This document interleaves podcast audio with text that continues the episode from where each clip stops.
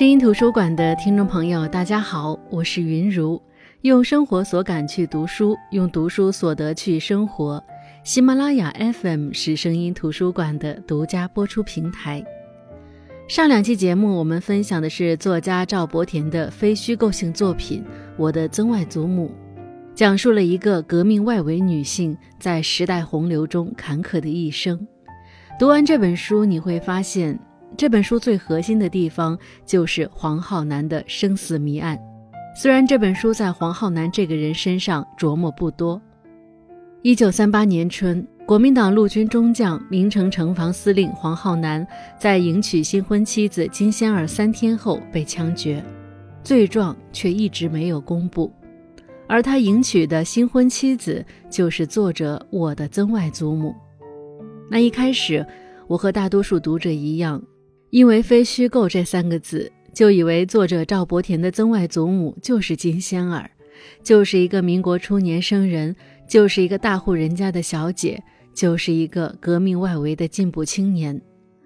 因为非虚构指的就是有真实背景，但读到后记才知道，这一切都是赵伯田根据一些史料进行的合理想象。他想象了有这么一个人。年纪上差不多应该是曾外祖母了吧？那她会是什么样子的？她是做什么的？她会遇到哪些事儿呢？她为什么会嫁给黄浩南呢？黄浩南死后，她是怎么生活的呢？而这一切的合理想象，其实是为了写黄浩南的那宗谜案，而这谜案才是这本书是非虚构的原因。那因为好奇心驱使，我特别想知道。名城这座城市到底是哪里？毕竟书里南京、上海、重庆等地都是真实名称，唯独名城是虚拟名字。我根据书里的蛛丝马迹，比如1938年3月名城沦陷，比如名城和上海的大致地理关系，我合理怀疑过南通等好几个城市，最终落在宁波上。再一查，果真是宁波。发现历史上真有黄浩南这个人物的原型，名字叫王浩南。他的出身并不如作者赵伯田给黄浩南的设定那么好。原型人物王浩南就是一个普通的农家子弟，民国初入保定军官学校，参加过北伐战争，而他也是在宁波城防司令的职位上被国民党第三战区司令官顾祝同电召至金华，急行枪决。枪决后又不公布他的具体罪状，虽然真实事件发生的时间是一九三九年秋，这和这本书中的一九三八年春不一致，但关于罪状的猜测和书中并没有多大出入。猜测一是因为派遣专轮迎娶妻子导致被杀，这是社会上迄今还在流传的几乎是公认的说法。王浩南的妻子鲍氏死后，也是长官巡视宁波海防后关切地说：“作为中将司令，无妻室照料，也有碍公务。”于是王浩南开始考虑续弦。后来经过同乡张子泰做媒，续娶了国民党中央银行杭州分行行长金伯顺的侄女金奈仙为继室。也就是说，在历史上，王浩南迎娶的并不是自己的表妹。这一点，作者还是发挥了自己的想象空间的。比如，他迎娶的妻子叫金奈仙，而我们这本书的主人公就叫金仙儿。作者将人物关系进行了可行性的梳理，在不改变基本史实的情况下，也进行了合理化的丰满。那关于这趟轮船的一些情况，作者赵伯田明显是采取了流传下来的说法，比如货船的来历、中共地下党夹带运送的药品物资等。不少官商纷纷借机运送私人物品等，都和坊间流传一样。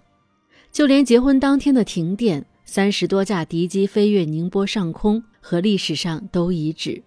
所以，和这本书里的一些猜测一样，在真正的历史当中，很多人都觉得是因为王浩南再婚，直接违反了非常时期凡属军人不得结婚的中央通令。故有将军不知亡国恨，敌机声中进洞房而遭杀身之祸。当然，这本书当中还有另外两种揣测：一种是黄浩南和一些军官聊起局势时发牢骚的说的那些话，被人以质疑上面决策的罪名传到老蒋那里，上边震怒，遂杀之；还有一种是黄浩南和轮船公司姚崇德的关系不和睦，导致姚崇德利用自己的关系到处使坏，报复黄浩南。那这两种猜测所涉及的事情，在历史上也都存在。前者是说，历史人物原型王浩南对上面让长沙实施焦土抗战的政策不满，并在一次公开讲话中称以火伐兵，千古罪人，所以才会有人猜测，是因为王浩南质疑政策让蒋不满，于是蒋杀鸡儆猴，以杜绝军人中再有此番议论，故传有长沙一把火，小王牢骚多，老蒋堵众口，引来杀身祸的说法。而后者所涉及的事件中，姚崇德也有人物原型，他就是曾靠难民发国难财的资本家余洽清。而他不捐轮船，母亲的葬礼上亮着王浩南，认捐后又抵赖等等，都确有其事。我想，以上种种可能都是这本书是非虚构性作品的原因。但这本书最值得称道的地方，恰恰是在非虚构基础上的那些虚构。比如金仙儿，作者给了他一个很丰满的壳，可是作者赵伯田在一篇采访中说，金仙儿是虚构的，但是这个人物也是有原型的，不只是金仙儿有原型，小说里其他一些非主要人物也都有各自的原型，只是都经过了作者大大小小的组装和变动。金仙儿，说实话。我对于这个人物在读的时候，实在是没有找到蛛丝马迹去和现实人物贴合。但是，金仙儿的意中人姚新民应该也是有原型的。姚新民这个人物有一些可以琢磨的点，比如他是昆虫学家、昆虫博士，参加过川康考察团。搜索一下这些要素，你就很快的发现有一个人非常符合这些特点，且这个人也是宁波人。他就是我国著名的昆虫分类学家周尧。一九一二年六月八日，周尧出生于浙江宁波，和金仙儿出生于民国初年的年份大致吻合。大学的时候考入江苏南通大学农学院，后来去意大利那波利大学留学，再后来攻读昆虫学博士学位，于一九三八年回到祖国。一回国，周瑶就穿上了军装，投笔从戎，随军来到了抗日前线。后被师长察觉他是一个留学归国的高级专门人才，才劝他退伍，结束了只有三个月的戎马生涯。一九三九年五月十日，他以昆虫学专家的身份参加了中英庚款会川康科学考察团。同年十一月被聘为西北农学院教授，从此扎根祖国西北，把一生精力都倾注在昆虫学的教学和科学研究事业上。那周尧的一生其实和姚新民是有很多人生轨迹的吻合之处的。姚新民是出国留学读的昆虫学博士，人生当中有一段戎马时光。就是从红尘出来找金仙儿，遇到黄浩南的部队，在部队待了一段时间，后来又跟着川康科学考察团进行战争年代的昆虫考察。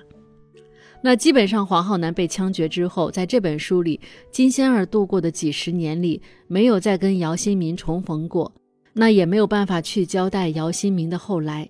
但是在这本小说的结尾，金仙儿去世后，作者又写了一个尾声。算是一个回应，说二零一二年底，作者我接到名城市委宣传部电话，通知说姚新民昆虫博物馆不久将在洪镇正式开张。洪镇是姚新民院士的老家，他们希望作者把号称蝶神，在中国科技教育界有着重大影响的姚新民也写入《名城传》这本书。那作者自然也是去了昆虫博物馆去参观。书中的文字是这样描写的：昆虫博物馆建在红河入海处的一处夹角，崖壁之下就是浑黄的海水。设计师把博物馆的外形设计成蝶形，墙体是白色的。从远处看去，馆体就像一只白色蝴蝶卧在山海之间。大厅的音响回旋播放着一支曲子，讲解员说是老人用世界语原声吟唱的一首诗。旁边展板上写着这首诗的原文，题目是《夜起》，其中有两句是“我亦有情侣，只在白云边”。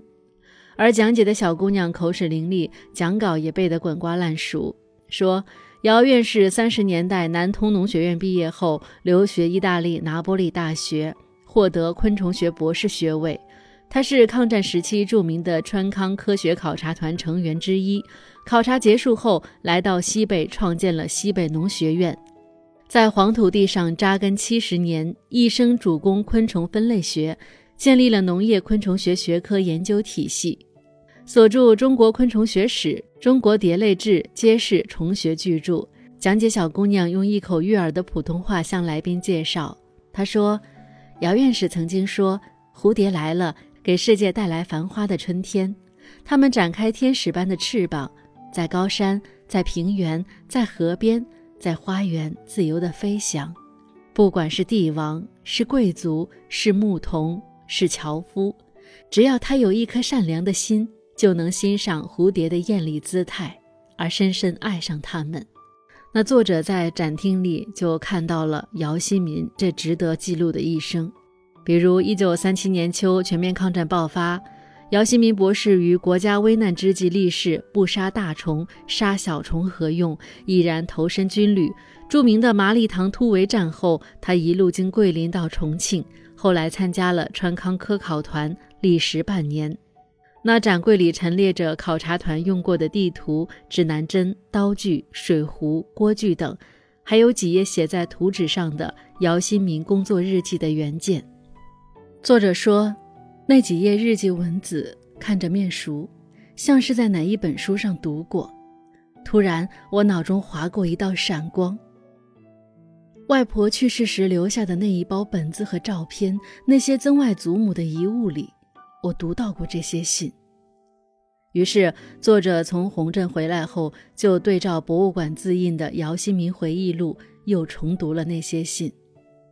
那在这本书里，其实也把姚新民回忆录的部分内容进行了整理呈现。后来，作者我回了一趟洪镇，把这些信件捐赠给了姚新民昆虫博物馆。他说：“我想，我的曾外祖母如果地下有知，他是希望这些信回到这里，回到山海之间那栋白色蝶形建筑里。那本《明成传》就不去写了，有机会。”我就写写我的曾外祖母的故事吧。那其实和黄浩南事件的讲述一样，作者在构思时很巧妙地通过主人公我的视角，把这些小说角色的原型的人生事迹梳理了一遍。比如黄浩南的原型王浩南被枪决的所有猜测，在这本书里也经由主人公我的视角讲述了一遍。而最后，姚希明的人物原型周瑶的人生轨迹，作者特地安排了从讲解员的口中进行了介绍。我想，这才是真正的向王浩南、向周瑶致敬，这才是非虚构的意义所在。那再说回到这本书，以前我们看这段历史，会看到比较多处在事件中心、影响事件走向的大女主式的革命者。但在这本书里，我们看到的金仙儿不一样。金仙儿最初是一个文艺女青年，她是浪漫的，爱幻想的。她眼中的革命最初也仅仅是书中那样的燃烧自己带来的光环，但是她心里却因此种下了革命的种子，并满怀热情，向往革命，以革命的梦想燃烧自己。那这本书的作者赵伯田在这本书的后记里也说。二十世纪的革命就是一个硕大的梦想的降临。先是从新文化运动分离出来的文化领袖们绘出了一幅梦想的蓝图，运用政党政治和暴力革命去谋求实现，然后鼓动起了广大的小知识分子、中产阶级投入其中，然后就是普罗大众的加入。如果没有接触革命，金仙儿的一生是被安排好的，他会去做一个小学教师，去做一个贤妻良母。当然，依然会是一个有点罗曼蒂克奇想的新女性，但革命吸引了她，进而改变了她，让她向往、服从、无条件的牺牲自己，还唯恐牺牲的不够。一个小镇女性的生命史因此被改写，从先前的风花雪月、阳光明媚，转而去经历一番血薄肃杀。他断舍了原生家庭，拒绝了爱情，心甘情愿为新四军的一场运送军火计划赔上了一场婚姻。到最后，他除了两个被迫接受的孩子，几乎一无所有。而那些他无条件信任的人，那些声称一直在保护他的人，其实都怀有自己的目的，但他还是无怨无悔。对于革命来说，他一直在外围，所以有的读者觉得他不值当，为他的命运感到唏嘘，觉得他的一生被浪费了。可作者却说，历史往往是残酷的。并不是每一个向往革命的人都会顺顺当当的一直坐在革命的战车上，一些偶然和动荡会把一些人抛到历史洪流的边缘，让他们去经受无法预料的种种磨难，最后成为普罗大众中的一员。那作者写这样的一个人物，其实就是想让大家看到一位既纯粹又传奇的革命女性，也看到被裹挟其中的小人物们的复杂命运。和历史的多元性，当然，对小说中金仙儿这样的青年来说，文艺是他先天的梦想，革命是后来加入的梦想。文艺是他的小梦想，革命是他的大梦想。其实，小说里的金仙儿、姚新民、黄浩南都是追梦人。姚新民研究了一辈子的蝴蝶，在这本书里，没有一个人不是在追逐自己心中的蝴蝶。蝴蝶这个意象对小说中的这些人来说是梦想，是爱，也是苦苦追寻而得不到的美好。那我们不能简单的去评判金仙儿是不是找到了心中的蝴蝶。他最初追逐的是文艺，后来向往在革命中安身，来实现自己的价值。到最后，他成了上海弄堂里一个平静的老妇人。所以，从文艺到革命，再回归日常。他一生的轨迹，应该会给我们带来很多思考。好了，那这几期分享的就是赵伯田的非虚构性作品《我的曾外祖母》。声音图书馆，我是云如，我们下期再见。